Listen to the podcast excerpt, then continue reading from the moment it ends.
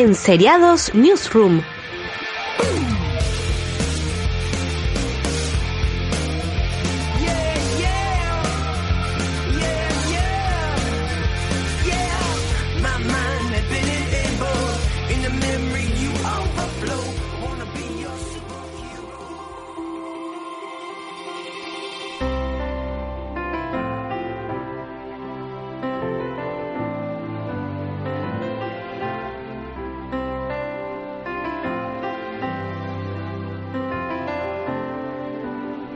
Muy buenas a todos, una vez más estamos en Enseriados Newsroom, este spin-off de Enseriados que vamos a hablar de las series que hemos visto últimamente y las noticias para manteneros al día. Y estamos aquí después de un periodo de tiempo creo que prudencial, que, no, ha sido tanto. El podcast Guadiana, nos van a llamar. Y nada, está conmigo hoy el equipo completo, está conmigo Javi Pérez, ¿qué tal? Hola, Miguel, ¿qué tal? Eh, mucho tiempo sin estar delante del micrófono. Hombre, un mago nunca llega tarde, ni pronto. Eso es, llega cuando le sale de la punta del sale. palito. Correcto. Del Balro. ¿Tú le llamas Balro, Bar? Y también está con nosotros, como ha dicho Javi, Alberto Bach, ¿qué tal? Hola, ¿qué tal? Hacía un poco menos de tiempo, pero ya hacía tiempo. Pero Sí, vamos, ya sí. estamos aquí cogiendo rodaje. Estamos en la pretemporada que está siendo dura. Y bueno, como hace ya Somos los Modric de- del podcasting. Claro, el año pasado lo petamos y la edad ya se nota. Sí, sí, sí, sí, sí. Demasiadas temporadas llevamos ya. ¿Llevamos dos? ¿Eso? Sí, claro, claro, Vale, vale. como Ronaldinho. Correcto. Dos en la máxima, dos en la élite. Claro. Y al luz de gas. Lo mismo que, de, que Dembélé en el Barça. Bueno, vamos a empezar con las renovaciones, que esto es un podcast de series. Y hablando de élite, como hilamos, Eh, la primera renovación es de la serie eh, Revelación de la temporada de Netflix, que es Élite. No sé si la habéis visto vosotros, va Javi. Lo has visto tú y el. Yo, ¿No habéis yo, nada? yo, yo he hecho como hago en algunas series que, que solo lo he hecho en esta, ¿no? Que es ver algunas algunas secuencias y bien, bien, está muy bien rodado. Muy Eh, bien. muy bien rodado, se nota el encuadre, pero ya está, ya. No, Vale, no vale, no vale. soy el target. Alguna Va, secuencia y todos, los, decir. y todos los Instagram posibles. a ver. Correcto. Hablaremos un par de minutitos más adelante cuando veamos la serie Pero- y a ver qué nos parece. ¿Has dicho, Miguel, que lo han renovado por dos temporadas más? Sí, temporada, eso te iba a decir, temporada 2 y 3, ya directamente. Claro que sí. El boom, ya ha sido un boom. Todos los personajes principales que tenían a lo mejor 1000, 2000, 5000 seguidores en Instagram ahora tienen de un millón para arriba. Mm. Ha sido una locura. Y obviamente esto se iba, iba a tener una segunda temporada, estaba clarísimo, pero es que además Netflix lo ha renovado por una tercera temporada.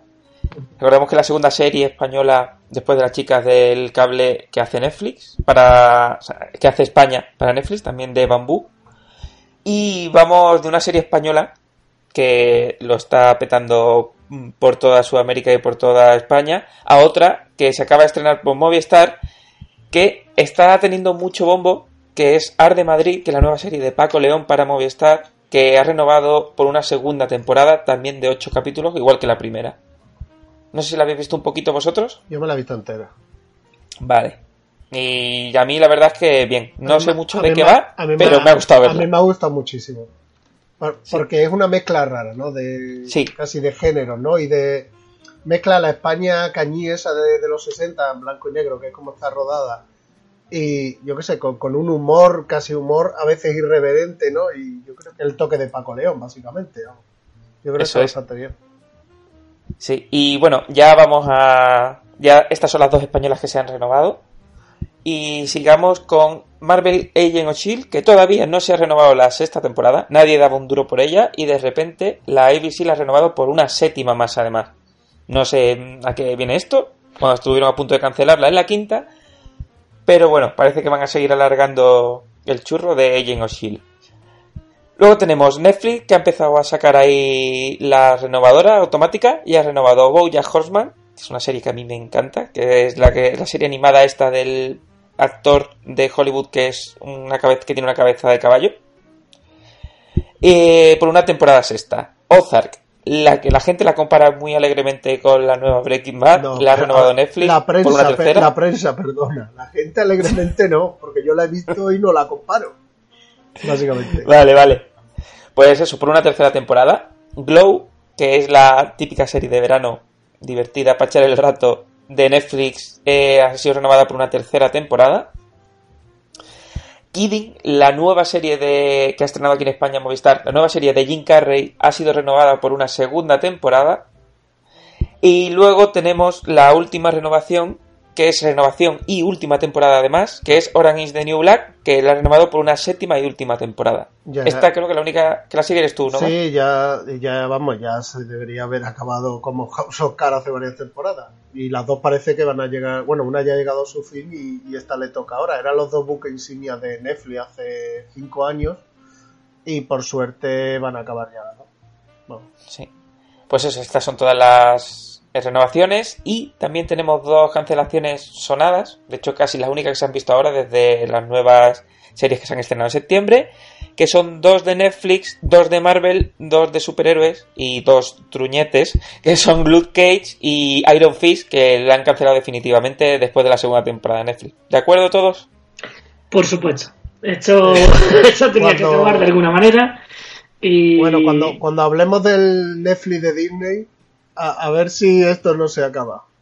Sí, claro, lo que insinúa Barrio es que a lo mejor eh, es una maniobra para ir recuperando los personajes de, de Marvel que son No, o que, de o, que, o, que Mar- o que Marvel haya puesto tantas trabas o lo que sea que ha dicho Netflix, mira, lo cancelo. Y la otra diga, bueno, pues yo, lo, yo los vuelvo a contratar y vuelvo a seguir haciendo yo las temporadas. ¿no? y que lo- y que los pueden unir a los dos personajes, como Ya, lo de héroes de alquiler y todo esto. Pero vamos, yo me he visto la segunda temporada de Iron Fist y son horas echadas a la basura. Pues, pues a mí la gente Que- la ha visto, eh, gente que habla mal del, del- de Luke Cage y de esto en general, que la segunda luz de, de Iron Fist no está tan mal como la primera. Es, que mejora bastante. Bar es muy mala, pero No, muy yo, la voy a, mala. yo la voy a ver, algún año de esto la veré. No, yo te digo de gente que, que me ha dicho que estaba que rajó peste de la primera de, de Iron Fist y que ha dicho que esta está bastante bien. Barrios, Azmecas, muy mala. Pero tú has visto a DG a bajo palo, ¿vale? Que no es muy mal. No, bueno, muy que mal. siempre está ahí. Exacto. No, no, no. pues, eh, es repetitiva además. O sea, tuvo dos o tres temas que empezaron a repetirlo cada, cada capítulo, cada capítulo, cada capítulo. Yo lo único, la única que lo salvaría sería por la por Colin, por la protagonista asiática. Porque lo demás, eh, madre mía, qué despropósito. Pues nada, nos ha quedado claro que es muy mala. A ver si juntos. Vale, pues nada, estas son las renovaciones, que de momento hay poquitas. Y las dos cancelaciones que han tenido más, más bombo. Y vamos a empezar ya con eh, las noticias de, esto, de este último mes, que hemos hecho un pequeño batiburrillo de todas y nos hemos quedado, para no alargar la cosa, con las que más nos gustan, que van a ser las más frikis. Y empezamos con una que de repente salió de la nada, que no teníamos ni idea, y alteró a todo el mundo, que es una noticia sobre Breaking Bad.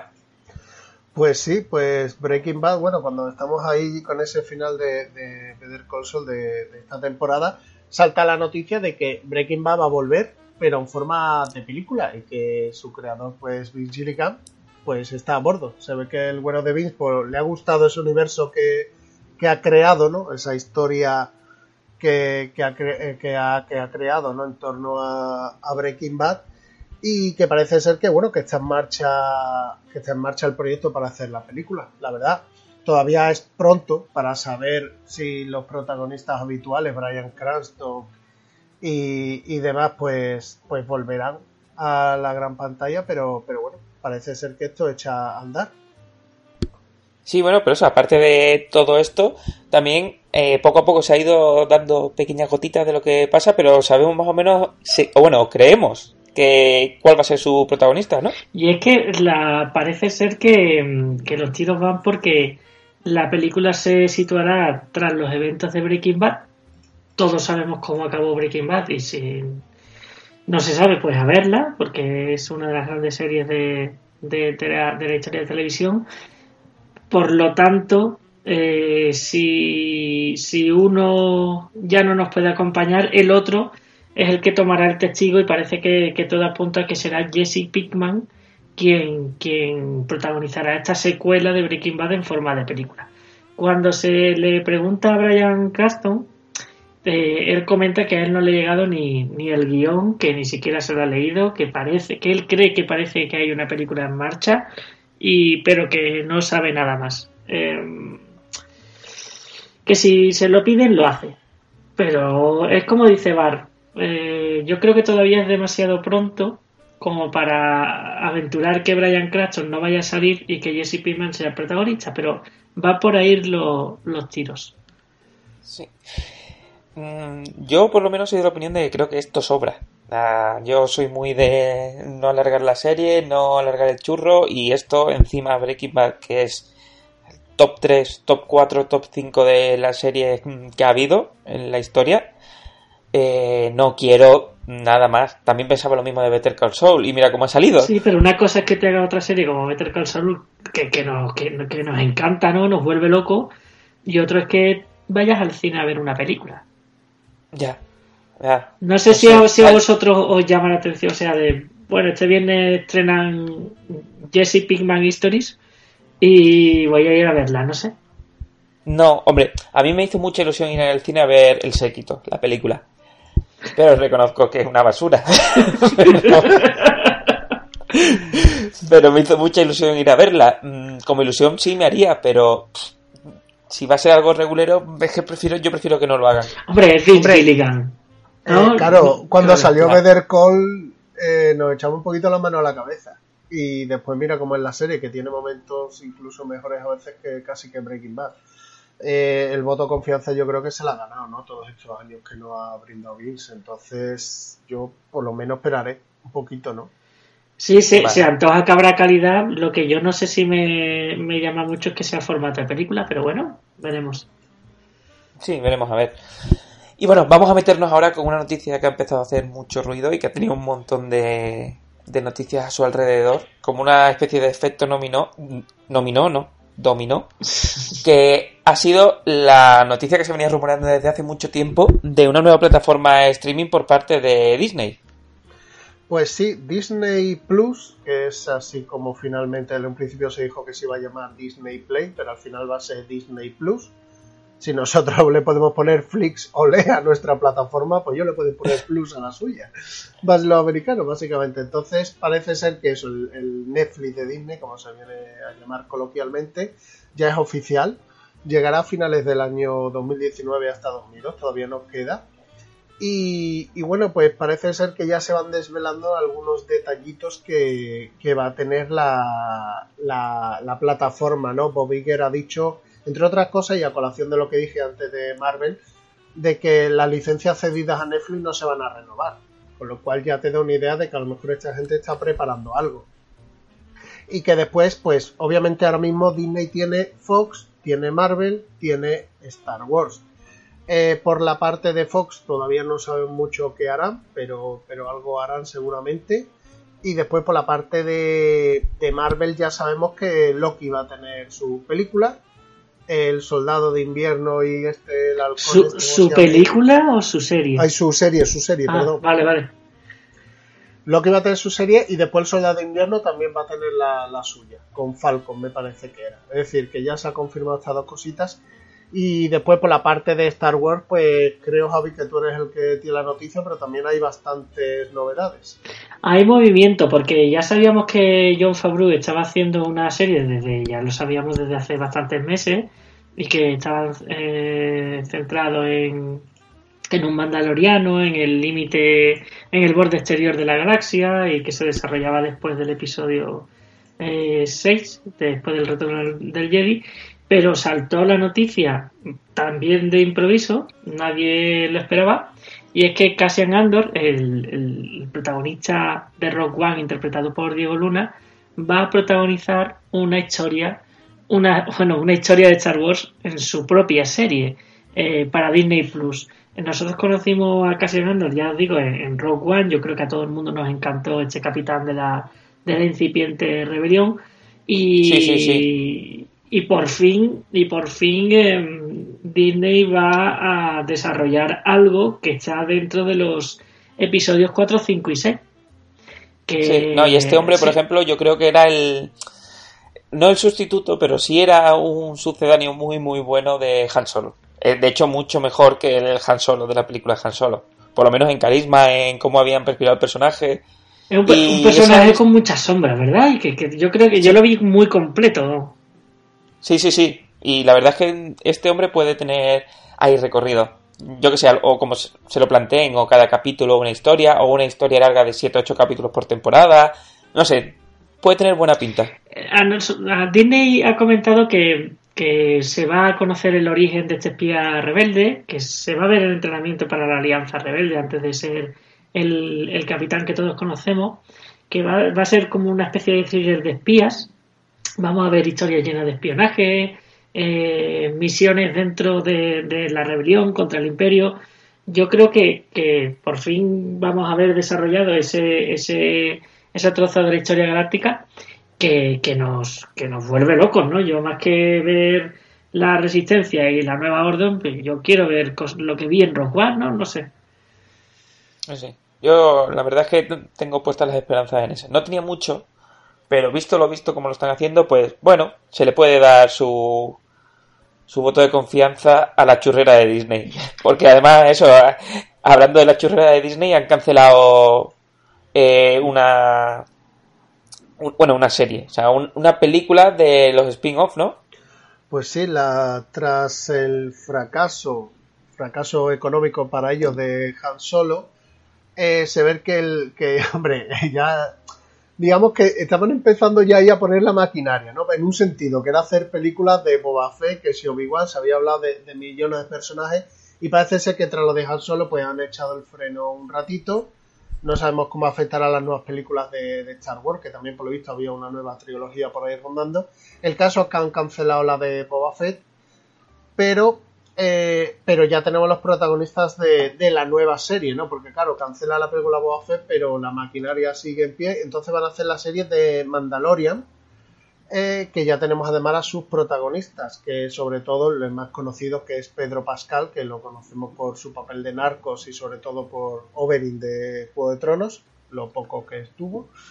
Y, y el caso es que, bueno, que asumirá el papel principal de, en esta futura serie que se llamará The Mandalorian y que, si me permitís, la sinopsis oficial es que después de las historias de Django y Boba Fett, eh, surgió otro guerrero en el universo de Star Wars, de Mandalorian, que se establece después de la caída del Imperio y antes de la aparición de la Primera Orden.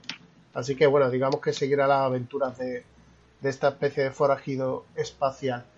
Eh, como ya sabemos, pues la serie contará con el guion y la producción de John Favreau, que ya lo hemos comentado antes. Estará teóricamente a finales, cuando se eh, lance la plataforma, finales de 2019 o principios del 20. Justo yo creo que será estreno. Presupuesto de 100 millones a los Juegos de Tronos, 10 milloncitos por capítulo. Y junto a él va a estar la, la actriz Gina Carano, que el nombre no es muy conocido, pero es cierto que la hemos visto en Deadpool, en la 1, haciendo de mala, y sobre todo que tiene una, una película que a mí me gusta mucho, se llama Indomable, con Steven Soderbergh, que es una peli de espías, que hay que la verdad es que está bastante bien, por si alguno ya quiere echarle un vistacillo.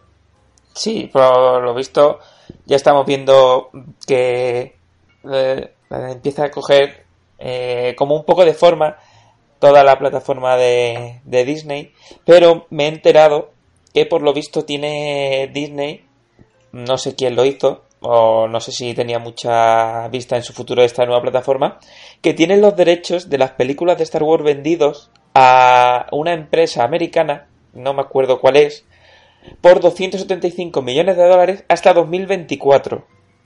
Y claro, han dicho, vamos a estrenar nuestra plataforma sin las pelis de Star Wars. Han intentado comprárselo a esa empresa y obviamente le han pedido más de lo que ellos pagaron en su momento. O sea, le hicieron un Neymar, ¿no? Yo, yo perdona que Eh. estoy echando un poco muy futbolero, pero básicamente, ¿no? Sí, sí.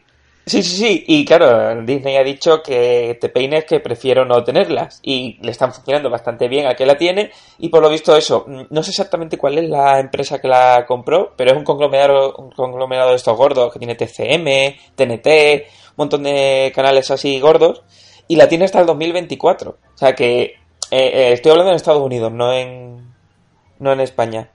Eh, y claro, ahora mismo la van a sacar sin las películas de Star Wars, que eso dentro de cabe va, va a chocar un poco. Eh, El- el ot- no, de- venga, Javi. no, no, no, no, era una pregunta ya para acabar, pero mm, dale tu lugar.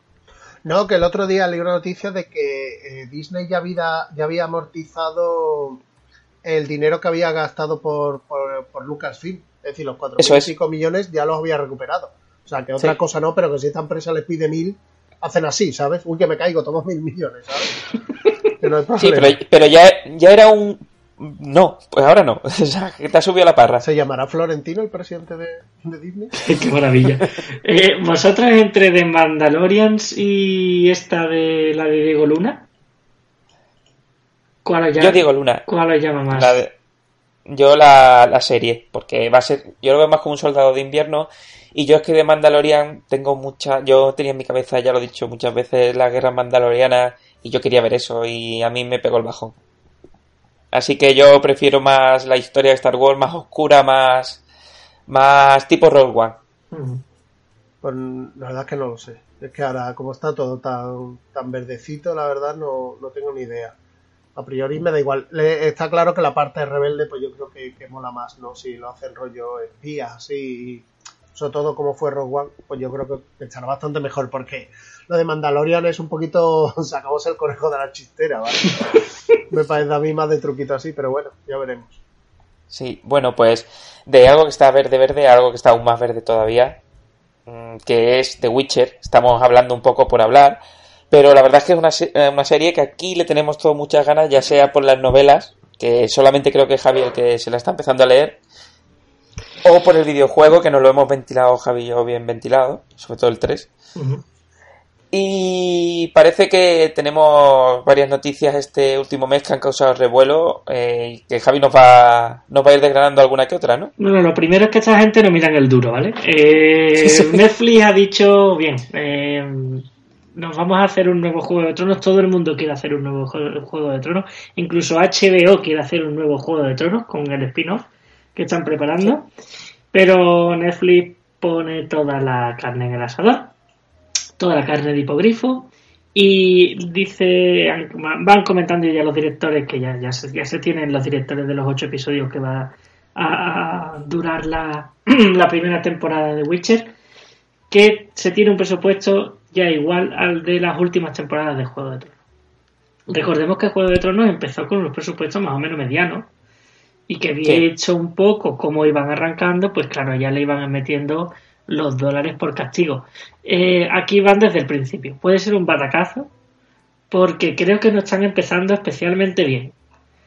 Eh, Porque esa imagen que me estoy tengo que quitar, me, me está doliendo lo que estoy diciendo, ¿vale? El Eh, mal cuerpo, sí. el ver cuerpecito se me está entrando ya, ¿vale? Eh, esa imagen de Henry Cavill, ¿vale? Eh, apareciendo con esa caracterización de cosplay de 2008, ¿vale? Eh, Sí. A todo el mundo Como Gerald. eh, sí, como. Gerald de Rivia, ¿vale? A todo el mundo se le ha, se ha venido un poquito abajo. Mm, Y esto parece que, que, bueno, que el podería de Gerald a ver si se, si se cura con a golpe de talonario, pero en principio veremos, veremos. Sí, sí, es que es lo que dices, es que eh, te vas al salón del manga de Jerez y hay gente mejor disfrazada de Gerald que la imagen que ha salido en Netflix. También es cierto que nosotros estamos acostumbrados al Gerald del The Witcher 3, sobre Eh, eso todo, que iba, más tenemos eso en iba a decir Correcto, correcto. Es el que tenemos en mente, que es ya incluso los primeros juegos, desde The Witcher 1, empieza con Gerald que ha perdido la memoria y no se, que está muy bien para los que no se han leído el libro, gente como yo, eh, que pierde la memoria y entonces no recuerda nada del- de lo que ha pasado en los libros. Entonces empiezas de cero. O sea, ya el juego empieza después de los siete libros. Y tú tienes en la cabeza a un tío mucho más quemado después de siete libros, después de... Pero por lo visto, los libros lo, lo pintan un poco más así, ¿no? Javi, tú que estás además leyéndolo. Además un tío sin barba, Sí, un tío jo- joven aunque tenga ciento y pico años, ¿no? Exacto, la Lauren Hidris, que esta es la showrunner que, que nos cuenta todo a través de su Twitter, lo hemos dicho muchas veces aquí en Seriados, ella comentaba que, que Geralt no iba a llevar barba porque en los libros dice que Geralt no quiere, no le gusta llevar barba. ¿Qué es lo que pasa? Que todos los que hemos jugado Witcher 3 lo tenemos con la barba. Sí, es verdad que en Witcher 2 no tenía barba. Y, y era más o menos como la encarnación que han hecho con Henry Cavill. Sí, pero tenía un poquito más de cicatrices, se le veía más curtido. También- No se le veía Sí, pero recién salido de la ESO. También, ¿eh? también es cierto que, que a lo mejor si quieren empezar con un protagonista que está saliendo ahora mismo de caer morde, ¿sabes? Al mundo, Sí. pues te lo, te lo ponen súper lavadito, ¿no? Pero mm, yo creo que de esa manera no, no sé si se va a enganchar la gente, no sé, no sé. Hombre, la gente lo va a ver, porque es de Witcher y se va a ver. Y ya veremos cómo, cómo sale. La verdad es que tiene muy buena pinta y tiene un universo enorme para hacerlo muy bien. Y la y comen- comento muy brevemente los otros castings, que es Freya, y Anya Charlotta, que van a acompañar a Henry Cavill en la serie de Netflix, que no las conoce nadie y que desde luego a mí no me cuadran para nada. Pero bueno, No. ya está, ya está. Ha habido bajón, ¿eh? No. Ha habido bajón. Sí, un poquito, un poquito. Pero a ver qué... No sé, veremos cómo le sale esto. Y bueno, de serie que puede ser un fracaso o puede ser un serión a serie que es un fracaso, que es aburrida, que no nos gusta, que seguimos rajando, Pero- pero, que pero que ahí está viéndolo la gente. Pero- yo me he parado Yo, en la novela. yo me he ¿eh? quitado, yo me he quitado, yo me he quitado. Yo voy por el tercero de, de la última. Ya ahí me la pongo de, me la hablar pongo de de las- fondo. Sí. Bueno, eso, supongo que si nos habéis seguido sabéis de qué estamos hablando. Vamos a hablar Cuando- de una noticia sobre The Walking Dead. Cuando salgo a atender, me pongo el capítulo. Básicamente.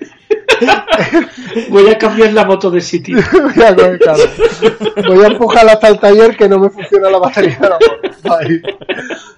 Eh, pero la seguimos viendo, tío, que es lo peor de todo. Eh, Pues el- eso, que encima en la novena temporada han anunciado más cositas, ¿no? Del universo Pues de Walking sí, Dead.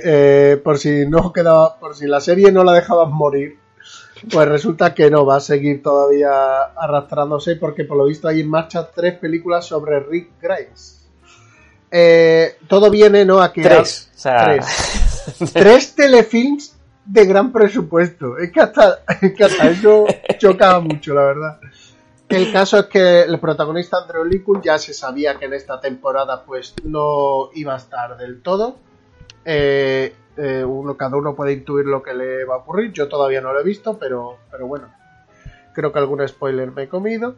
Y el caso es que, por lo visto es que eh, él vive en Inglaterra y durante nueve meses al año tenía que estar en Atlanta, que es donde se rueda la serie, allí atado. Y dijo, mira que ya estoy harto, matadme ya, que me muerda alguien, ¿vale? Habéis matado a mi mujer, habéis matado a, mi hijo, pues por favor ya, que matadme a mí también en la serie. Y el caso es que por lo visto le ofrecieron al cambio... eh, le ofrecieron al cambio, mira, pues hacemos tres películas que cada una te va a llevar dos meses, las hacemos en tres o cuatro años y así ya, pues yo qué sé, cerramos el círculo de The Walking Dead. Y básicamente es, es. esta la noticia. Vamos, que te lo vas a seguir llevando calentito trabajando menos. No, Y por eso está. eres, eres el pilar de la serie, básicamente. Eh, Sí. Así que, que bueno, no quieres estar aquí, pero bueno, vamos a intentar hacer otra cosa. Yo algún día la veré para ver realmente cómo termina este hombre, pero solamente por esa curiosidad.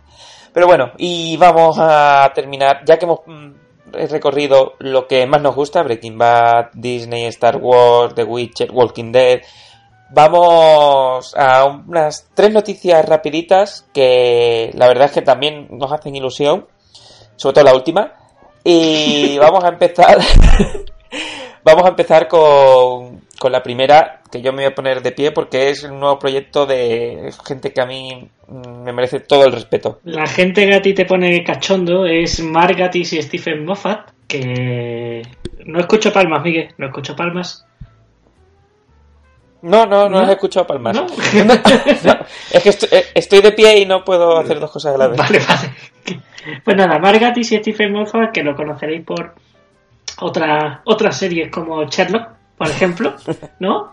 Eh, Oh, sí. O Doctor Who, que alguna cosita habrán hecho por ahí.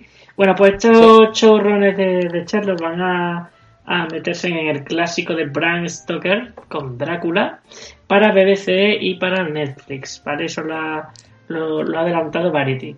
Eh, pues nada, van a hacer un especial de tres capítulos de 90 minutos para desarrollar la historia de Drácula de Bram Stoker. Eh, veo que hay un poco contradicciones en las noticias que se están saliendo porque unos hablan de actualización del clásico, otros que se ambientan en 1897. Si se ambienta en 1897 no va a actualizar mucho. Eh, No. Entonces, no, no sé si es que van a, a desarrollar el- el- la novela epistolar de Bram Stoker o, o directamente la van a actualizar como hicieron con Charlie. O van a hacer un Sherlock, ¿no? Exacto. Pero bueno, eh, son dos creadores muy, muy buenos con, que nos encantan. Y, y no sabemos cuándo, cuándo se, se va a emitir Drácula porque se está desarrollando. Pero le tenemos bastante, bastante ganas por quienes están detrás.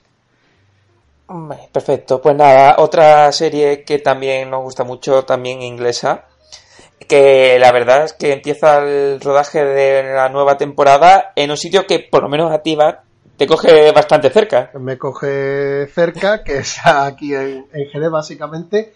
Eh, ya se ha rodado la parte, o por lo menos ya la parte principal creo que se ha rodado aquí, en estas las últimas semanas. Bueno, estamos hablando de The Crown, de la tercera temporada, que, ha iniciado ya el rodaje aquí en Jerez, hace unas semanas que, que se hizo.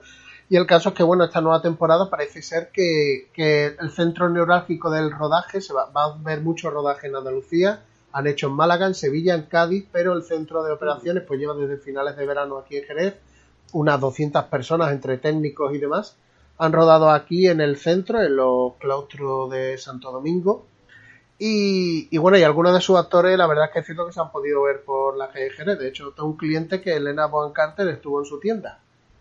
Eh, ¿Puedo hacer el comentario patrocinado no, por, no. por Rexona? no, porque Vale. nunca se sabe quién oye.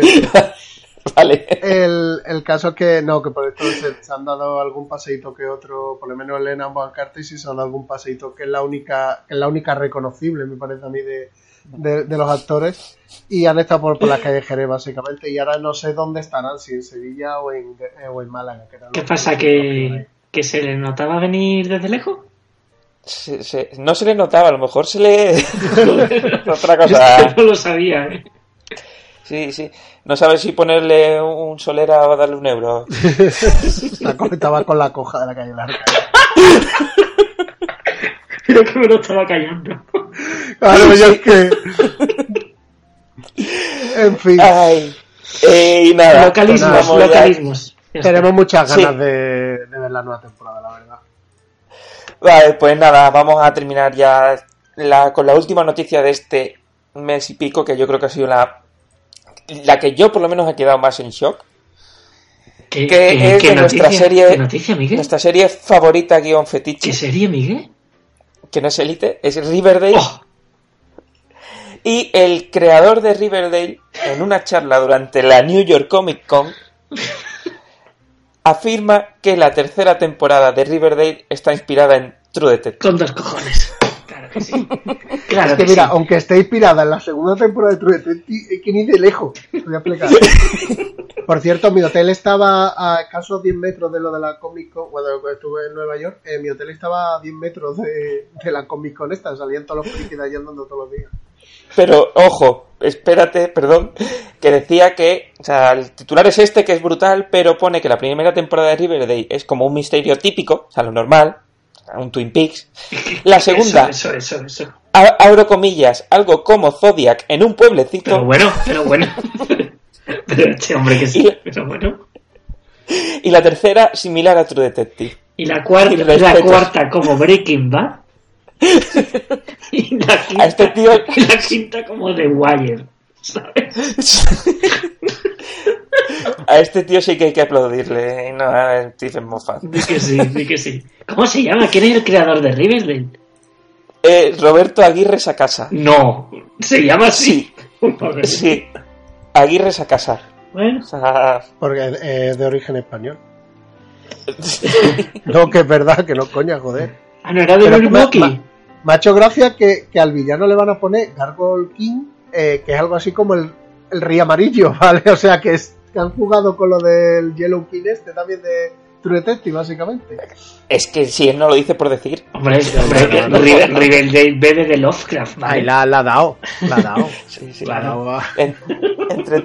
ay, La dan si solera. David Lynch Por cierto, se hablaba también de que Riverdale, eh, bueno, la, la serie esta de Sabrina estaba en el mismo universo que Riverdale. También se ha dicho sí. por ahí. Sí, van, a hacer, van a hacer unos vengadores de, de Riverdale. del universo Riverdale. claro, claro. Y el gato es pantera negra. Pues nada, con esto, este titular, dejamos en todo lo alto las noticias. Vamos a hacer una pequeña pausa y vamos a adentrarnos en todo lo que hemos estado viendo durante este tiempo, que ha sido poquito. Yo que sé, 30, 40 días. Ahora volvemos.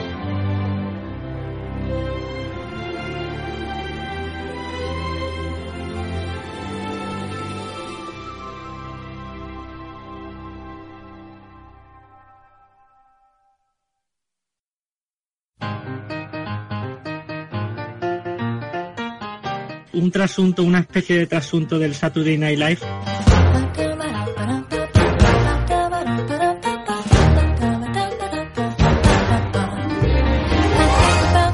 El trasunto a Matalvi.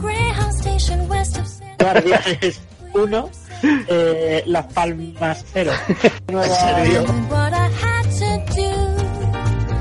Bueno, pues me lo invento.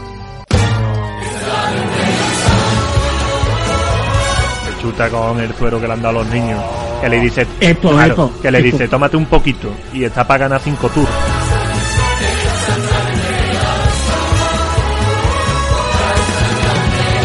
Cuando, cuando alguien te pregunta, oye, ¿cuál es tu serie favorita de Wire? No me suena normal, porque no es para mí. El trasunto de Danny Tripp. Olin Farrell uh, Bueno, pro- prota- protagonizará Dumbo Bueno. uh, para Tim Burton.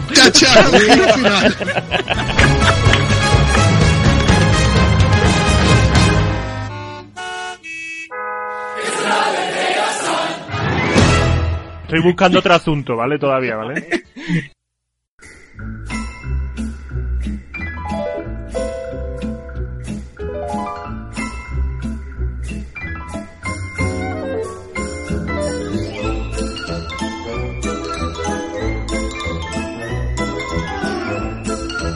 Pues aquí estamos de nuevo en Serie 2 Newsroom y como he dicho antes vamos a meternos de lleno en lo que hemos visto y la verdad queremos destacar porque ha habido cosas que he tenido que borrar del guion porque no era plan de hablar de ellas por mucho que lo hubiéramos visto.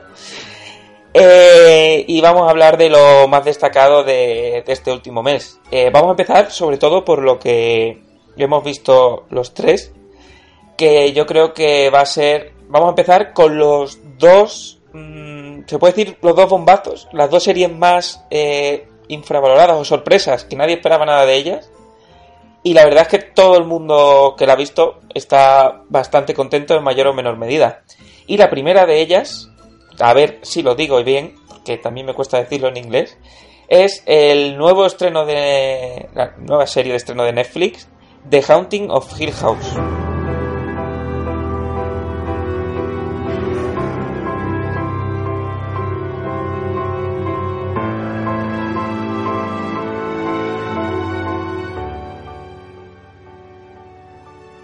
A ver, esta serie, como, como he dicho, es el nuevo estreno de Netflix, que creo que ha venido un poco a la chita callando, que nadie sabía casi que se estrenaba, sino que la estrenaron así por Halloween, por voy a estrenarla un poco. Y sin, o sea, más con el boca a oreja que otra cosa, y con las reviews de la gente, y con la gente hablando en Twitter y demás, se ha hecho un nombre y a mí la verdad es que me ha sorprendido y yo estoy encantadísimo con esta serie.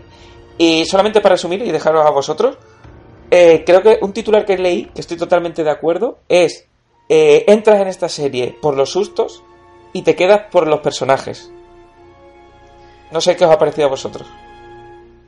Bueno, eh, yo tuve la suerte de, de que todo lo que, como todo lo que sale de terror, intento verlo porque es un género que me gusta mucho. cuando salió en portada de Haunting of Hill House, pues claro, me metí para, para ver qué tal. Eh, ya llevaba seis capítulos cuando creo que empezó el boom en Twitter, que se lo vi a, a tu amigo Antonio Bar, que, que tiene una de las mejores cuentas de Twitter de, de- de temas de cine y series, eh, que ya él lo recomendó y, se lo comenté. Digo, bueno, es que acabo de ver el sexto y el séptimo y acabo de alucinar porque el nivel de esos dos capítulos son brutales, o sea, es un nivel increíble. Eh, a mí me gustó mucho la, la historia, me enganchó mucho los personajes, me gustó cómo estaba eh, estructurada. Mm, de verdad, no, no podía dejar, dejar de verla. Y, a lo mejor ahora habrá una corriente en contra, porque ahora hay una gran corriente a favor de esta serie. Y la gente, por diferencia, se habrá, empezará una, una corriente diciendo que no es tan buena. A mí me ha encantado, me, so- me sorprendió muchísimo. Y, y creo que, no sé si la van a renovar o si la han renovado o si quieren hacer algo más. Creo que sí, pero creo que tal como está es absolutamente perfecta. Totalmente de acuerdo. Si Yo- acaso, a lo mejor un spin-off de tipo a una American Horror Story, si acaso, pero yo lo dejaba así. Vale, por cierto, cuéntanos de qué va un poquito, porque nosotros hemos puesto a hablar aquí y recomendarla como si no costara, pero cuéntanos. Bueno, y dinos qué te ha parecido también. Eh, el caso es que, que sí, bueno, me habéis dicho, pues, el otro día precisamente lo estuve hablando con Antonio en la, en la, en la radio, ¿no? Y, y el caso es que ha sido una de las sorpresas, es decir, eh, digamos que casi todo el mundo había visto, por ejemplo, la publicidad de Maniac, había salido en todas las, incluso en y demás, Sí, sí, le sí. habían dado esto, pero esto lo hace Netflix constantemente, es decir, tiene una serie que le da muchísimo bombo y de repente eh, y de repente pues hay otra que salta, es decir, en su día fue Stranger Things, Stranger Things no le dieron bombo ninguno y el caso es que, que, sin embargo pues trascendió mucho más, ¿no? Y, yo creo que aquí ha pasado lo mismo. Es un producto de, muchísima calidad, como ha dicho Miguel, de entré por no sé qué, me quedé por los personajes y demás. Eh, el otro día en Jotdown titularon algo así como, o sea, te lo, más bien invitando al espectador, ¿no? Entre por el terror, pero quédese por el drama, ¿no? Y eso es, yo creo que es el resumen de la serie. Mucha gente te pregunta, tío, pero es que si es de terror, no sé qué. A ver, que lo que tiene de terror la serie, eh, en las 10 horas que dura, es mínimo. Obviamente hay Tres sustos. Y en tres sustos. Cuatro botes. el jump scare este que se llama en inglés. Pero, Sí. eh, pero, hombre, tiene una ambientación bastante buena. El caso es que la historia nos lleva a un grupo de hermanos que cuando eran niños crecieron en lo que luego se convertiría en la casa embrujada más famosa del país. Ahora que son adultos y, forzados a volver a estar juntos frente a la tragedia, la familia finalmente debe enfrentarse a los fantasmas de su pasado, algunos de los cuales aún acechan en sus mentes mientras que otros pueden acechar en las sombras. Esa es la, la, historia oficial. Y, y la verdad es que, es que para mí, yo que sé, a nivel. pro- yo hay una cosa que me encanta la peli, es lo bien contada que está. O sea, la edición que tiene. Es decir, cómo te mezclan los flashbacks con el periodo actual, con no sé, cómo te van mezclando una serie de cosas, la- cómo está montada la serie, que me parece una maravilla. Y tienen dos, y tiene, bueno, tiene un capítulo a nivel técnico, que es una maravilla, que yo estaba flipando diciendo, pero ¿cómo ha hecho eso con la cámara? Este señor, ¿cómo podía hacer eso con la cámara para adelante y para atrás? Sin que se note, eh, bueno, que no había corte. Sí, sí, sí. Cuando está. Sí, Que vale. está con las niñas eh, Sí, en sí, las eso es. que hace con la cámara para adelante y para atrás cruzando y diciendo pero pero ¿cómo y eran plano secuencia es decir que eso no, no hubo corte ahí ninguno ni truco Eso es. No vamos a spoiler, pero sí, sí. y después tiene otra parte un capítulo anterior que también tiene un montaje con una de las personajes hacia la parte final que, que me parece otra otra maravilla el caso es que para mí es una sorpresa yo la he disfrutado muchísimo la he disfrutado y tranquilo pues decía hay otra serie por ejemplo la siguiente que vamos a hablar eh, Body War me la tragué del tirón pero esta no esta la he disfrutado pausadamente su capitulito o dos capítulos como mucho entonces la he disfrutado durante Sí. 10 días Sí, te, te, Y- te pide, te pide eso, ¿eh? No te pide atracón. No, no, no te pide atracón, te pide ver es como mucho un par de ellos y, y descansa. Y, y la verdad es que está, va- va- yo que sé, es que no, no puedo decir nada porque la verdad es que me ha, me ha gustado muchísimo. Es que yo la recomiendo mucho, aunque no te guste el terror, es que la serie tiene una serie de matices. O sea, la serie. Claro, es que para mí no es de, o sea, es de terror, obviamente, pero no es de terror. O sea, quiero decir, eh, yo ya os lo dije, para mí la familia que crea y los personajes que crea es lo más parecido que yo he visto de lejos, mm, salvando las distancias, a dos metros bajo tierra. Además, también eh, uno de ellos, uno de los hijos, tiene una funeraria Y es lo más parecido a esa familia mm, que esos personajes te atrapan. Y eh, hay un capítulo que están hablando entre todos ellos, que ahí me atrapan los personajes. Y luego hay un par de capítulos antes que todo el mundo hablará. No vamos a hacer spoiler. Que ese a mí también me enganchó y fue como ¡paf! Y eso nunca lo habían. A ver, yo nunca lo había visto. Cómo Juan jugado con, con, eso, con esos personajes y, y esos fantasmas. Y luego, quiero decir, y ahora, mm, ahora también quiero que Javi también diga un poco más. Quiero decir que, eh, a ver, los primeros capítulos, o sea, la primera parte, como ha dicho Bar, se puede decir que es como la típica peli que ves, que es una casa encantada. Y son los niños, la familia, una casa encantada y qué ocurre allí. Pero a mí lo que me atrapa, claro, además a esta serie cada uno le atrapa una cosa. A mí lo que me atrapa son los niños, unos 20 o 30 años después, cómo han ido evolucionando y qué ha significado para ellos estar viviendo en esa casa y en ese mm, sitio que está encantado, no está encantado, no sabemos qué está pasando, pero qué le afecta a cada uno. Y a mí me ha ganado más esa parte que la parte de terror.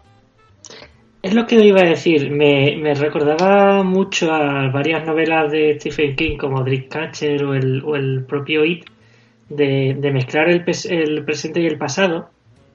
Creo que esa fórmula, si la, si la utilizas muy bien, funciona como un tiro. Y en este caso, de nuevo, vamos, esta, esta serie está basada en un libro también.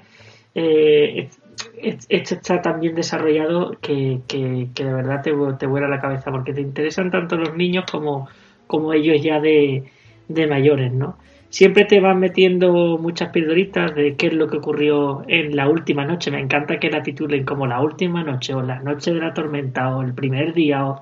Me gusta mucho que titulen los momentos y después eh, hay, hay varias frasecitas que, que o varios hechos que con eso te definen un personaje. O sea, la, la chica que al final termina siendo psicóloga eh, infantil, a, todas, es como dice Miguel, a todas le- les ha impactado. Una es psicóloga, la otra es embalsamadora, el otro es escritor, el otro es drogadicto, verás que... Y, sabes por qué cada uno es, lo que es, ¿no? Pues simplemente con una frase, con, con la chica que al final va a ser psicóloga infantil, a- al observar cómo, cómo su hermano ha tenido un, un episodio de terror, y esa frasecita que toca, que, que dice, Joder, qué miedo has debido pasar. Solo con esa ya, ya dice, Sí. vale, es- esta chavala es súper empática, esta niña mm, es tranquila, es controladora, sabe es de temas de emociones, coño, psicólogo al final. Eh, es brutal, eh, es, una, es una pasada. Y incluso los sustos, eh, yo que me he comido serie B de terror que me cago en mi vida, ¿vale? Eh, incluso los sustos no son muchos y están muy bien metidos y además tiene un porqué. No es el Sí, típico es. ajar y te dice su puta madre, ¿sabes? Sino que ese ajar eh, tiene además un porqué. No es porque el director dice, bueno, llevamos 40 minutos sin puñetear a la gente, vamos a meterle caña, ¿sabes? No, no, está está súper bien. Muy bien, muy bien. Hay Sí, una. Yo creo que es la revelación. Sí, vas. Eh, además, Javi sabrá de esto, y no sé si os habéis dado cuenta. Había una teoría por ahí que después es cierto. eh, las cinco etapas del duelo, según tengo entendido, cada una está asociada a un personaje, a uno de los niños de, de adultos. Entonces tenemos la negación, el enfado, la negociación, el dolor, la aceptación. Y, y es cierto que en, en muchos momentos de la serie concuerda esta teoría con, con, to- ¿no? con, con los protagonistas. Eh, el caso, bueno, después hay otra parte que ya me he dado cuenta yo después, que, que son esos, esa especie, no sé si habéis visto, habréis visto algún vídeo por YouTube o alguna foto, de que hay momentos que salen como fantasmas en, en Sí. algunas, que yo no me he dado cuenta de ninguno, y después por lo visto salían cada dos por tres, y, y la verdad es que, Sí. y tengo ganas de volver a ver alguna escena, sobre todo para ver, para ver eso. Eh, Sí, bueno, sí, hay bueno. una página que te dice cuándo salen y en qué fotograma Bueno. te salen y lo ves y dices, ostras. Y, hay- y hay, y hay momentos que te vuelan la cabeza de decir, ostras, porque yo no he pensado en esto. Cuando el, Eso. cuando el padre le dice, ¿yo cómo voy a hacer esto si nosotros vamos a estar tres meses en esta casa y nos vamos? No quiero decir el dato, ¿no? Al, Sí, sí, al- sí. al hijo mayor. Ah, Y, y claro, tú dices, coño, claro, es verdad. Es imposible que este niño haya estado en este sitio. Y es impresionante, eh, está súper bien hilada, muy bien, muy bien hecha, le han hecho muchas muchas horas a la serie, no ha sido una cosa hecha rapidita y como producto, sino que se le ve muy bien trabajada y, Y para adelante, sí, sí, es buenísima. Sí, sí, es- yo- la- la- la- quizás la serie del año, ¿eh? Ah, Para mí la sorpresa. la de- del estreno, año de, estre- va- de estreno. Ah, de estreno puede que sí. De estreno puede que sí. Pero eso, yo iba a decir que si al- vosotros la habéis visto, o si después de ver esta, de escuchar esto la veis y os quedáis con ganas de más, el mismo showrunner que escribió y dirigió los 10 capítulos, porque además se lo han dado todo a él, Ah. que eso también está muy bien. Mike Flanagan. Eso es. Eh, eh, tiene también en Netflix una serie, o sea, una, perdón, una película basada en la novela de Stephen King, que ya hablamos aquí en Seriados, que es el juego de Gerard, ¿no? Eh, o Gerard o Gerard. el juego de Gerald. Ese, es, Gerald. ese yo creo que lo comentaría en algún newsroom, el juego de Gerald. Sí. Por, y no sabía que era de Mike Flanagan, ni me, ni, Sí. ni me fijé. Y después cuando vi que también había hecho Hill House y había hecho otro tipo de, de, de, de pelis de terror que, que notas que hay cositas ya en esa peli, la de Oculus, el espejo del mal, que tú la escuchas y dices, Dios mío, eso tiene que ser un truñaco. Pues me gustó mucho la- el planteamiento de esa peli, cómo la había desarrollado. Y tampoco sabía que era de Mike Flanagan. Y viendo ya al final cómo este hombre ha explotado con Hill House, a este se lo van a, le van a convertir en un nuevo James Wan, si no al tiempo, ¿eh? Yo he visto Sí, otra que tiene en Netflix, que es la de Hash, que es el típico slasher de, de una chica y un tío que la cosa de fuera con una máscara. Es decir, no, no inventa, pero es cierto que es una película muy, muy entretenida para ser de ese género. Mete un par de cosillas nuevas respecto al género habitual y es una película, me entretuvo bastante. Y está en Netflix también, por cierto.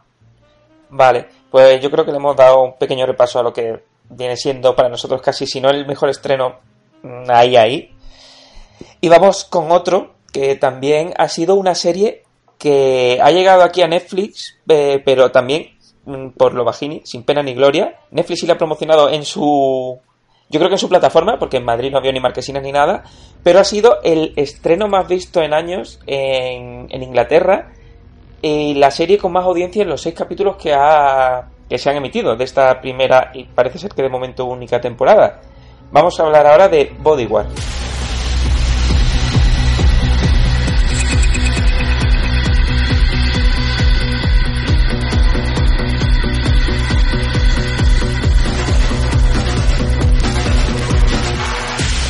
Como he dicho, esta serie es eh, una serie de la BBC inglesa eh, y claro, los primeros capítulos fueron tuvieron muchísima audiencia. Y desde Line of Duty, que es otra serie muy buena, está en Movistar, por cierto, no había otra serie que tenía este tipo de audiencia. Y lo trajo Netflix aquí. Y yo creo que si lo veis desde el primer capítulo, el primer capítulo ya de por sí, o sea, la primera media hora de la hora que dura el primer capítulo, mm, no te puedes mover del sofá. Es un thriller muy bien hecho, con todas las de la ley. Se ha visto muchas veces, pero lo hacen muy bien. Yo la verdad es que los seis capítulos, a partir del tercero, a lo mejor baja un poquito el ritmo, pero no demasiado. Y los seis lo tiene bastante bien, bien hecho y el ritmo, la verdad es que a mí me gustó bastante. No sé vosotros qué pensáis. Yo, yo no la he terminado, ¿eh? yo, he visto los, no sé si tres o cuatro primeros capítulos. Eh, y a ver, yo, yo noto como mucha efusividad eh, con esta serie y sé de gente que la ha visto, que se la ha visto de un tirón y se la ha bebido. Y creo que vosotros le, le vais a dar como muy, joder, como muy buena calificación. Pero me, a mí no, no me han, no sé, no me ha enganchado tanto, no me, hay cosas que no me creo y no, no, no, no, no estoy del todo aquí, no estoy del todo aquí metido. Con lo si encima me dice que después de los tres capítulos baja incluso un poco, bueno, Sí, eh, para mí sí, vamos. Sí, sí, pues puede ser perfectamente. Pues verás, eh, estamos hablando de, de un, excombatiente, un, excombatiente de, de, de Afganistán, ¿no? Creo, ¿no? Del- del ejército inglés, que, que es un, bueno, un guardaespaldas de, de grandes altos, de altos cargos no políticos y, y además se mezcla con su, con su vida familiar, entiendo, ¿no? El, el- la historia. Bueno, eh, creo que Barrios va a hablar mejor de, de la serie que yo, así que le, le doy, le doy pie. Bueno, No, pero a ver, ¿no te, ha, ¿no te ha enganchado ese inicio, al menos? O sea, es un, es un thriller de guion, de manual, o sea, no hay más. mira, te, Pero yo creo que está muy bien contado. te voy a ser sincero. El inicio que tú estás hablando es el, el bueno, La prim- Eh, sí, La primera sí, media hora. Sí, sí, la primera media hora que el, el tema del tren, ¿no? El tren y, la, Sí. y el tema de los explosivos, llamémoslo así.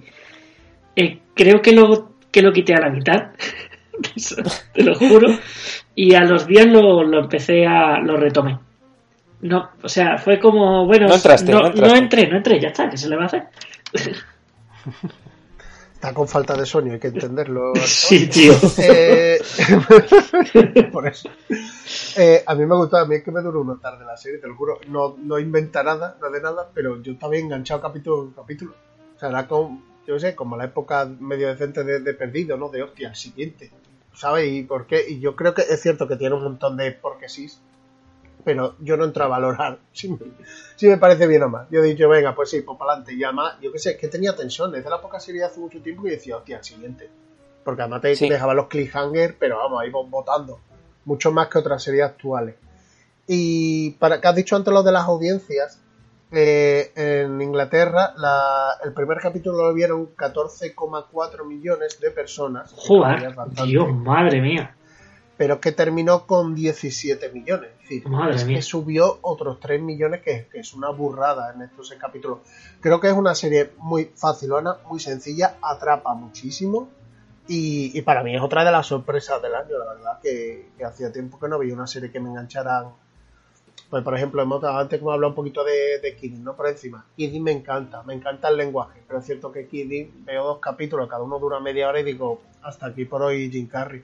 ¿Sabes? Sí, sí, sí. Te pegas un tiro. Por eso te digo que, que de vez en cuando yo creo que una serie de estas pues viene, viene bastante bien para, yo qué sé, para pegarte un pequeño maratón, ¿no? Entonces, pues, pues yo Sí, además son seis capítulos que no alarga demasiado la trama. Bueno, yo me, Y- yo me acabo de enterar que son seis por vosotros. O sea, eso me da la, la posibilidad de terminarme la, la temporada. Me creía que era unos 10 y ya había decidido dejarla, la verdad. No, no, son seis y eso no a la larga más de lo normal. Eh, lo único, mm, a ver, es que a mí también yo tengo un poco de debil- debilidad por las series inglesas. También, por ejemplo, me preguntaba Ana que la protagonista y las protagonistas, porque hay varias protagonistas, era también de las primeras que veía ella inglesa, me dice, pero si no son nada guapa, ¿cómo mm, esta, esta y este o este y esta pueden estar juntos? Digo, bienvenido a las series inglesas donde la gente no es guapa. Hombre, son ingleses. Bueno, eh, a otra serie, por favor. por algo se quieren ir de Europa. Pero bueno, eso, vamos con Body, Body World, es una, está en Netflix, seis capítulos, una hora cada uno. Eh, como dice Bar, se hace muy rápido. Eh, yo no estaba tan enganchado así. Eso. Pero que hace mucho, te lo juro que, que de verdad que hace mucho. que- Homeland, a lo mejor la primera de Homeland. Una de estas de venga, venga, y tensión. Yo qué sé, yo Sí. ya tiempo que quería una cosa de esta, la verdad. Eso es de manual, mm, Sota Caballo Rey, te lo tienes que creer. Mm, alguna que otra cosa, pero bueno, la verdad es que bien.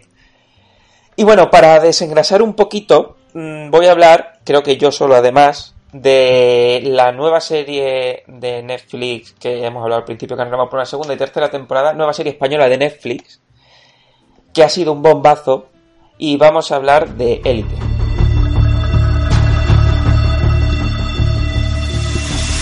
Yo, la verdad es que solamente me he visto el primer capítulo. Eh, creo que aquí ninguno ha visto nada. Espera, espera, espera, que has visto solo el primer capítulo. O sea, Sí, sí, sí. Pero qué poca vergüenza. lleva, lleva horas, que poca vergüenza. Yo solo he visto el primer capítulo. Eh, solamente quería hablar de ella. Además, esto le da posicionamiento al podcast. Si hablamos de élite. a ver. Oye, ¿por qué, por qué no? ¿Por qué no etiquetas a arroba guion bajo, o sea, arroba este guion bajo expósito ya, ya por, por posicionarse? Todo por, Por el SEO. ejemplo. Sí. Nada, ya hablaremos con Camas, que sí se la ha bebido. Pero bueno, yo quería hablar de esta serie porque es el ejemplo de una serie que a ninguno de los tres nos va a llamar, a ninguno de los tres nos engancha. Eh, pero yo entiendo que es una serie perfecta, pero perfecta, para el target al que va. De hecho, he leído, es la serie que ningún heterosexual de más de 28 años vería. Y es eso, pero está muy bien hecho, está muy bien hilado, saben a lo que van, tienen además un asesinato de uno de los protagonistas principales que le da ese punto de quiero seguir sabiendo, tiene cliffhanger, por lo menos del primer capítulo, que dices, ostras, y claro, son todos niños guapos, colegio rico, eh, los niños son más listos que los padres, obviamente. eh, Se introducen, introducen a, a gente de otras clases sociales para que haya un conflicto en el colegio también. Eh, Eso es, una, una árabe, eh, un chaval normal pero sin dinero y un flipado de la vida. Canorro. Eso es, ¿vale? Lo primero Y la que, verdad es que- es que ha sido brutal. Lo primero que leo, abro Wikipedia de eh, reparto principales María Preda, eh, Pedraza. Y por aquí he señalado, es seropositiva. Es lo primero que los periódicos. Pues esta es la primera pedra en la cabeza ya de la serie, vamos. Sí, sí, todos tienen todo. Tú tienes una tarita, Pero- ¿no? Cada uno. Sí, todos tienen todo, pero yo rec- es que reconozco que como producto es una burrada y que Netflix lo ha petado. Como he dicho antes, eh, la gente, eh, creo que Esther Expósito, que hablábamos antes, tiene más de un millón, pero los prota- eh, la protagonista principal, que además es sudamericana, y el protagonista principal, creo que han llegado a 4 o 5 millones de seguidores en Instagram y no eran nadie, ¿eh? Mm, Voy a, hacer sido una, una voy a hacer burrada. una cosa. Eh, el otro, le- he leído, además justo por el momento que grabamos esto en Twitter, de que muchas veces para ciertos castings están pidiendo a la gente seguidores en Instagram o en Twitter. Eh, te digo una cosa, Úrsula Corberó tiene 6 millones de suscriptores y su última película creo que no la ha visto ni su padre, ¿sabes? Entonces, Sí. esto de Instagram y demás, por mucho que digan de seguidores, que no sirve para nada. Que, que, o sea, a, a nivel de, bueno, a lo mejor entre el público joven todavía. Pero cuando Claro, te una película en salas de cine no sirve absolutamente para nada lo del influencer este, vamos. Sí, sí. No, pero Elite va a lo que va, va a la gente que, que va y a esa gente que va, la serie es perfecta. No, no, a esa gente Yo- que va, yo, yo por casualidades de la vida, por temas de compartir coche, mm, conocí a una persona, bueno, parece que conocer a una persona que ve élite es como, Dios mío, ahí tenemos a camas. Eh, y, y me comentó, pues tiene que ver élite, tal, tal, tal, y me lo describió de tal manera, pero absolutamente absorbida por, por la serie y diciendo, no me puedo creer que haya pasado esto. y, todos sus compañeros de piso, por Dios, tenemos que ver otro capítulo. O sea, para cierto sector de la población, ¿eh? millennials de la ESO, eh, se flipan. O sea, se- Ofen- ofendiditos. para, para los ofendiditos le vienen, vamos, esta serie es de como anillo al dedo. Yo ya digo, yo he visto qué es lo que ha hecho este expósito por puro. mm, Bueno, yo sé reconocer el arte. Eh, Estudio sociológico. estudio más psicológico y ya está. Antropología. nada, absolutamente nada más. No me interesa. Claro, también. Ah, Claro. ah, bueno, iba a Y- decir, y Miguel, David- Miguel, perdona, perdona. Yo cuando vi que empezaba Elite a lo Big Little Liars, no sé si os sonó, digo, bueno, bueno, bueno. O sea, Que- os- voy a decir que no he visto ni el tráiler, Julio, de la serie. los cinco primeros minutos es Big Little Liars. O sea, Sí. pero fusilado. Sí, sí. Pero bueno, vamos a dejar de hablar de Elite, pero solamente decir que esto en nuestra época era al salir de clase, era compañeros, era ese tipo de series para los viejunos que somos ya, eh, Upadance, y en su momento lo petaba entre nosotros así también. Escúchame, Así que yo entiendo a esa un gente. respeto a Pau Padance, ¿eh? Cuidado. Cuidado lo que dice, ¿eh? Mam. Claro, por eso entiendo este fenómeno. Y este fenómeno está muy bien que lo haya hecho Netflix en España y a nivel internacional. La productora es Bambú, ¿no, Miguel? Eso es. Pues ya está. Eso es. Y nada, vamos a pasar a una serie que a lo mejor le deberíamos de- dedicar un poco más dentro de un tiempo, cuando Javi la vea, en algún momento, cuando alguien le deje tiempo. Tiene un ente por ahí pululando que no le deja tiempo. Y vamos a hacer un pequeño repasito sin spoiler de lo que nos ha parecido esta nueva temporada de Me pongo de pie, Better Call Saul.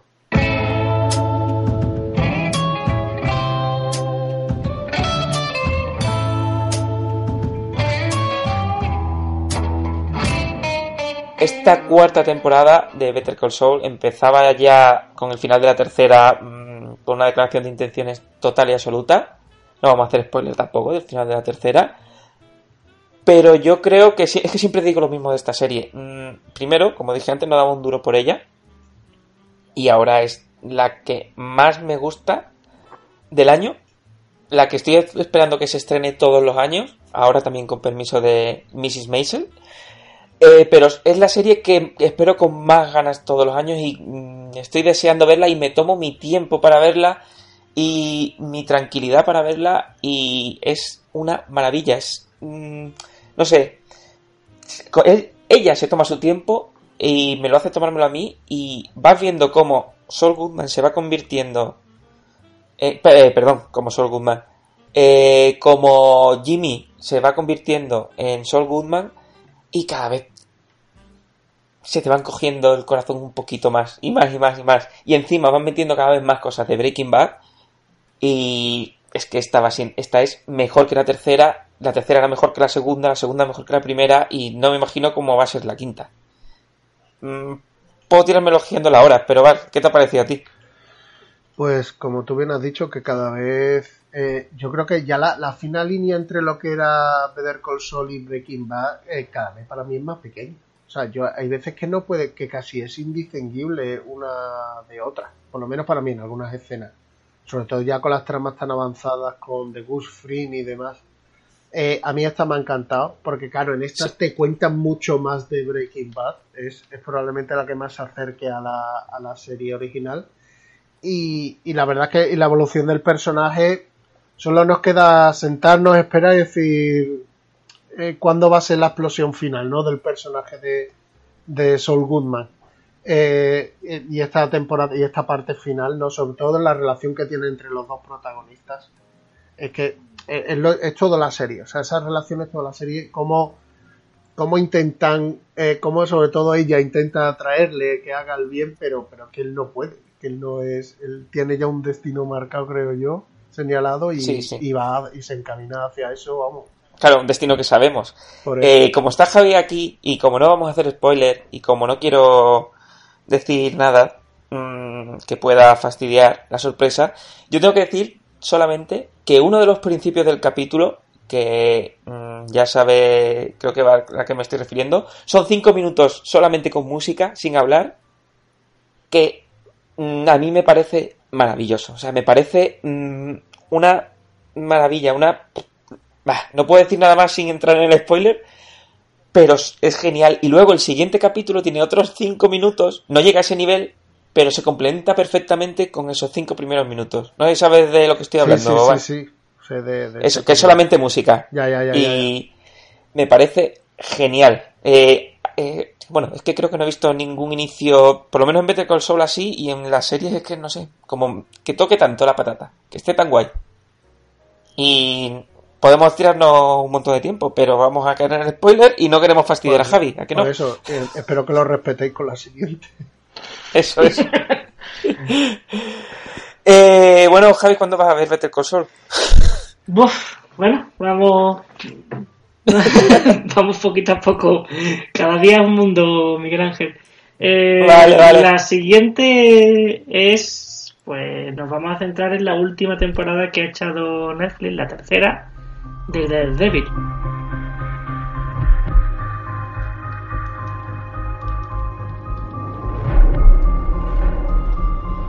Así que, que después de primera temporada de Daredevil, segunda y el, el- el crossover que hubo con los defensores, de nuevo reaparece Matt Murdock en nuestra, en nuestras vidas, Miguel. No, sí, sí. Yo esta. También tengo que decir que tampoco daba mucho por ella. No esperaba mucho de ella. Porque después de haber visto de Defender, Iron Fist, la segunda, que no la he visto, de Jessica Jones. Mira que la primera me encantó. Que no la llegué a terminar la segunda. Yo iba un poco como. A ver qué pasa aquí. A ver qué pasa en Daredevil. Y Daredevil es que no decepciona. Yo creo que además es le pasa como a Better Call Saul. Va subiendo por cada temporada. Cuando parece que que ya la segunda termina mm, cargándose a gente, de repente aparece eh, Kingpin y Kingpin eh, yo creo que en esta temporada ha superado para mí el malo de Jessica Jones, que para mí era el mejor malo que yo he visto de, de la serie de Marvel. Y de, y de las películas quitando a Thanos. Se escucha, se escucha a Barrios revolvi- revolviéndose en el micrófono. No, No. claro, la, la gracia de todo esto es que yo probablemente me haya leído el, el cómic de Born Again, que es en el que creo que está basado eh, esta tercera temporada, pero claro, todavía no me he visto la temporada. Hay cositas, hay Pues, cositas. Ese Kingpin eh, es, que a mí, es que a mí me llena. O sea, me llena mucho más que el de la primera, además. No sé cómo lo hacen, pero mm, es que eh, el tío lo han hecho muy bien, muy bien de malo. Y Daredevil tiene el plano secuencia de toda la vida, de toda, de cada temporada que se pelea con 8, que es genial. Y además tiene lo que para mí que echaba de menos y no recordaba, es lo bonito y lo bien que suenan las hostias que se meten en Daredevil. O sea, sí, sí, sí, no, no, no es una tontería lo que dices. ¿eh? Sí, sí, es la coreografía que tienen, cómo suenan de verdad que te está pegando, cómo suena que te duele, mm, que parece que no lo estás dando fuerte, pero suena y dices, hostia, que lo estás reventando. Y esa coreografía y esas peleas que no veía lo bien que estaban hechas, la verdad. Y a mí me ha gustado muchísimo esta temporada. Parece que no tiene algo argumental definido, parece que a lo mejor va a ser demasiado largo, como muchas de las series de Marvel que le pasa en Netflix de los 13 capítulos, que le falla a lo mejor algo por debajo. Pero no, no, no, este cuando parece que a lo mejor va a flojear un poquito, hace ¡pum! Me invento una cosita nueva. Y zasca. Y ahí tienes otros 4 o 5 capítulos más que te mantienen en tensión. Yo esta, la verdad es que me ha gustado muchísimo, lo he dicho. Me parece la mejor de las tres, pero porque va increciendo esta serie. Eh, recordemos que la primera de la primera de Daredevil eh, teníamos a, a Kingpin, a Wilson Fisk como, como adversario. Después para de- esa primera temporada yo creo que a todos nos encantó. O sea, me pareció una presentación del personaje brutal, eh, un realismo genial. La verdad es que todo iba, eh, bueno, solo. La segunda, claro, después de ese Wilson Fisk que nos encantó en la primera, dijeron, bueno, tenemos que meter a dos grandes personajes para, para tapar a uno. Eh, Y metieron a Electra y metieron a Punisher. Tanto fue así que de lo bien que salió que Punisher tuvo, tuvo su propia serie. También muy buena primera temporada. La- y Electra la- debería, pero bueno. esa es otra movida. Eh, después estaba la, segunda, la temporada dos y media con los defensores, que claro, el atractivo estaba en el crossover. Entonces, vuelve eh, solo como único adversario, bueno, está otro personaje, no le quiero reventar nada a Barrios ni a, ni a la, la gente que nos escucha, pero digamos el adversario es de nuevo Kingpin. Y madre del amor hermoso cómo se come la serie Kingpin. O sea, cuando sale Vincent D'Onofrio, o sea, yo estoy absolutamente seguro que ponen a otro adversario y, y en la tercera temporada caen muchos enteros. O sea, ¿Habéis visto la- las declaraciones de Vincent D'Onofrio que le preguntaron, bueno, si Sí. no fuera Kingpin, ¿qué otro personaje Marvel sería? Y Sí. le decía, no, no, me tendría que ir a DC hacer del ex Luthor. del Lex Luthor, Totalmente. correcto, correcto. Eso es un Lex Luthor, cojones. Bueno, la, la historia es que es esa, que, que, que, que este hombre, o sea, es de, de esos villanos que tú dices que estoy deseando que salga otra vez, porque es que él, él- él se come la escena. Y ya no solo como, no solo como actor, sino cuando tú dices, bueno, es que Kingpin ha estado desaparecido segunda temporada de Daredevil, en Los Defensores, en Tata, ha estado en la cárcel. Cuando tú ves mm, que ese hombre no ha estado tranquilo en la cárcel, que ha estado, mm, bueno, haciendo sus cositas, alucinas, alucinas, de verdad, es impresionante. Y Daredevil de nuevo al límite, ¿eh? Sí. Sí, sí, y además eso como es... Yo creo que es más como la primera. Más, Sí, es como la primera, es como la primera. más recibiendo... O sea, no- o sea, recibiendo paliza recibe siempre, pero no se le ve tan superhéroe. O sea, tan voy sobrado. Y eso la verdad es que yo lo agradecí bastante. Y los personajes que también van con él, o sea, los otros dos, mm, la verdad es que me ha gustado mucho las tramas que han tenido que han tenido ellos. A lo mejor, por ejemplo, si no lo pones, pues tampoco pasaría nada por la trama que ha cogido esta temporada, pero lo que tienen ahí mm, merece la pena. Yo es que en esta estoy muy contento. Sí, sí, sí. de Y ya están en negociaciones el showrunner con Netflix para la cuarta. Así que sí es verdad que parece ser que podríamos temernos de todo con Iron Fist y Luke Cage. Eh, parece ser que están intentando pues seguir en, en Netflix. Ya me imagino que cuando aparezca Disney Plus, pues ya se llevará a Daredevil a esa plataforma. Sí. Pues nada, con esta recomendación de Daredevil vamos a pasar a otra. Yo creo que no recomendación, pero vamos a hablar de ella porque hay que hablar. Porque ya ha terminado la serie. Hubo un gran revuelo. Fue el buque insignia de Netflix junto con Orange is the New Black cuando desembarcó en Europa. Y se ha estrenado su última temporada y Bar y yo la hemos sufrido por última vez. Estamos hablando de House of Cards.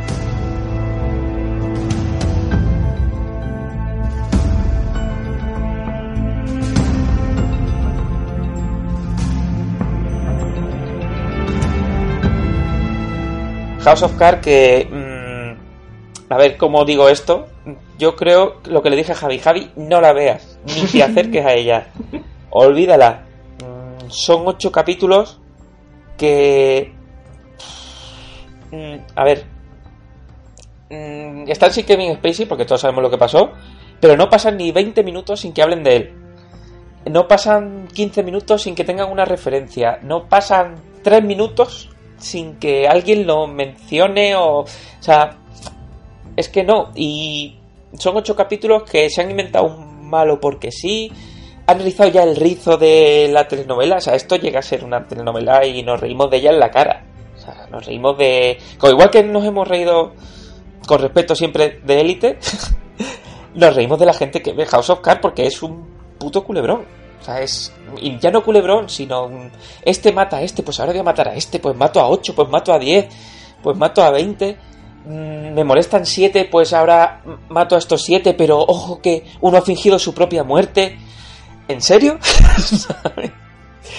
Eh, y cuando parece que tiene un poquito de esperanza y un poquito de política a mitad de temporada, un poquito nada más, o sea, un- esto es una serie política, estamos hablando de la presidenta de los Estados Unidos, eh, se fuma los 10 segundos para volver otra vez con las intrigas y mm, con las vendetas y con las leches y con las mierdas. Y el final, mm, pff, no voy a hablar del final porque es lamentable, o sea, es pff, el peor final que he visto en muchísimo, muchísimo, muchísimo tiempo. Peor que la temporada entera. Que ya es decir. Entonces te ha encantado, ¿no, amigo? O sea, un 10, 5 estrellas, imprescindible. Yo me he quedado súper a gusto, ¿vale? Eh, como decía en su primera aparición de esta serie, Frank Underwood, de no tengo tiempo para las cosas inútiles, ¿no? Y después ahogaba al perrillo, básicamente, pues algo así. Eh, pero yo creo que es una consecuencia de todo. Yo, lo mejor, mira, que, ha tenido un final la serie. Peor o peor todavía, pero ha tenido un final. Eh, se quitaron a Kevin Spacey del medio por todas esas acusaciones de depredador sexual. Y el caso es. eh, y el caso es que, claro, tuvieron que rehacer el guion, rehacer un montón de cosas, no sé qué. Y claro, la sombra de su personaje, que era el principal, pues, pues no la puedes eliminar tan fácil. Entonces, por eso son todas las referencias. Eh, han metido alguna cosa que me ha hecho gracia, porque a mí lo de que haya una familia eh, que sea empresaria privada que quiera meter la mano, pues eso está bien, se ha visto en otras temporadas y no está mal. El presidente ruso merece un spin-off, lo digo ahora ya. Bueno, el arte ego de Putin. El, el, Sí. el hermano de Matt Mikkelsen, por cierto. Cierto, Eh, Sí, sí. cierto, cierto. Y, y te lo juro, y, y para mí gana porque sale él. Eh, o, sea, ga- o sea, sale en, do- en un par de capítulos, tiene un par de conversaciones. En un capítulo sale bastante y en otro tiene una escena o dos. Y, y, dices tú, bueno, mira, por lo menos aquí ha habido algo de, de lo que era House of Cards, básicamente, de esos diálogos. Eh, lo demás es una cosa atropellada. Que, bueno, eh, el hecho de que sean ocho capítulos en vez de 13, creo que ya va dando una idea de lo que han empezado a correr. Eh, yo creo que rescatan tramas, incluso, por ejemplo, la parte periodística que tampoco había llegado nada en otras temporadas, aquí te la resucitan un poco. Eh, yo creo que, ha sido todo súper atropellado. Que han querido terminar la serie y han dicho, mira, que tenemos que acabar esto y ya está, como salga. Es que yo creo que ni ellos mismos se han preocupado de darle un final a, a la serie decente. Y, Eso es. y ya está. Y es que ya está, no puedo decir nada. Hombre, yo, Sí. el que haya visto la serie entera, pues yo diría, mira, pues míralo, míralo para acabar la serie, básicamente. Pero vamos, que tampoco ya cada uno aquí lo haga. Yo soy partidario de acabarla. O sea, de, Es que tal y como ha acabado es que yo pasaba. Ya si- yo soy súper defensor, ya lo he dicho mil veces y lo diré mil veces más, de que House of Cards termina en la segunda temporada. Por supuesto. Punto. Ya, pero claro, nos ponemos así y al final te salen 20 series así. Eh, te sale Dexter, te sale Perdido, a lo mejor por ahí alguna cosa, te sale eh, Homeland, Ya, pero- las dos primeras. Tampoco. Pero es, es tan perfecta la segunda y el, tan mierda el resto que, que bueno. Y, pero bueno, vamos a dejar el tema. Pero es, Ah, so- solo, solo como un apunte, nosotros tenemos un especial de House of Cards hasta la cuarta temporada. Esta es la última, ¿no? La quinta es la última. No está la sexta. Eh, Esta es la sexta. sexta. Eh, no sé hasta dónde llegamos nosotros, sí, hasta, Hasta la quinta. ¿no? Eso, eso me recordaba Sí. yo. Eh, y ya nosotros, en, cuando empezamos a comentar la quinta, mm, si bien se nos escuchaba especialmente estu- entusiasmado con las primeras temporadas, cuando empezamos a hablar de la cuarta y la quinta, ya se nos notaba que esto se había ido al agujero más profundo de- del telenoveleo. Y si ya me estáis diciendo que, que esta última es aún peor que la quinta, me lo pienso mucho. ¿eh? Que sí, que sí, que gente muere, que finge su propia muerte, que resucitan, que necesito, que hay seis personas que me tocan los huevos, me cargo a los seis. Eh, muchas mierdas, muchas mierdas. Eh, y bueno, mm, basta, va, voy a dejar de dejar y de echar mierda. Y vamos a hablar de la última serie de estreno de Movistar que ha dado mucho bombo y sobre todo por redes sociales y en Madrid también han puesto bastante publicidad. Vamos a hablar de la última serie de Paco León, que le han dado carta blanca para hacer lo que quiera y la verdad es que le ha salido algo decente. Vamos a hablar de la nueva serie de Movistar Plus, vamos a hablar de Art de Madrid.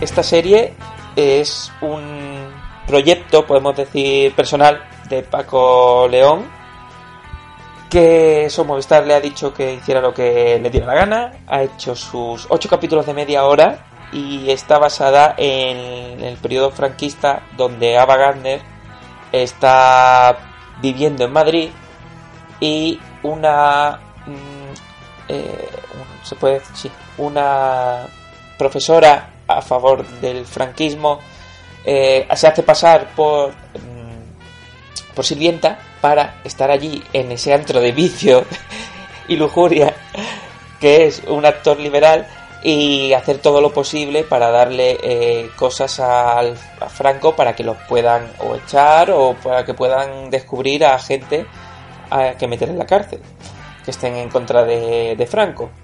Y eso empieza así pero la serie luego es de todo menos eso y es como dijo Bar antes es mm, entre comedia sátira algo que no se puede definir comedia drama eh, es, irreverente a ratos. eh, tiene también Sí. algo de absurdo, porque hay ciertas. eh, esta sirvienta va allí para, para ver que se cuece en esas fiestas, ¿no? Sobre todo para ver si se habla de algo de, de socialismo o lo que sea. Y además, después es curioso porque Ava Gardner no republicana de, de izquierdas, no republicana norteamericana en el sentido ese. eso es Eh, el caso el caso es que, claro, estaba allí para ver si hablan de comunismo, de no sé qué historia, y, se- y hay ciertas situaciones que no terminan de, de- de explotar, pero, por ejemplo, de 55 días en Pekín, claro, pues, yo qué sé, que se va reliando la cosa no tanto como...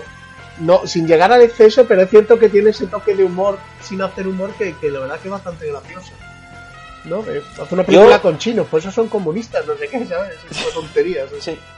Claro, yo no he terminado, tú a lo mejor, o sea, yo no lo he terminado, yo voy por la mitad, pero yo no he terminado de saber todavía de qué va exactamente. Creo que no va de nada, sino simplemente es de recrear un poco con con cachondeo, con un poco de mala Claro, leche. eh, a ver, meten al personaje principal de, de Ava Gardner, que es cierto que nosotros, hombre, el- que los que nos gusta el cine por alguna película suya hemos visto, sobre todo porque esta mujer estuvo casada con Frank Sinatra. Eh, eh, sobre Sí. todo pues, que era una actriz muy muy famosa, se fue a Madrid porque estaba harta de Hollywood lo que fuera, después se fue a París me parece o a Londres, es decir, que, que estuvo vagando por el, por el mundo también. El caso es que eh, yo creo que sirve de excusa para hacerte un retrato de la, de la sociedad madrileña o de cómo se vivía en aquellos años en Madrid, aunque no te lo explotan, porque el otro día leí una crítica que sí, arde Madrid, pero ¿dónde está Madrid? De hecho, no sale tanto Madrid como me gustaría. Pero sí es No, cierto. sale el Museo Chicote más que otra cosa. Claro, sale el Museo Chicote, que además otro ya alguna vez, ¿verdad? Eh, y el caso es que, claro, te muestra ese otro Madrid que había, probablemente.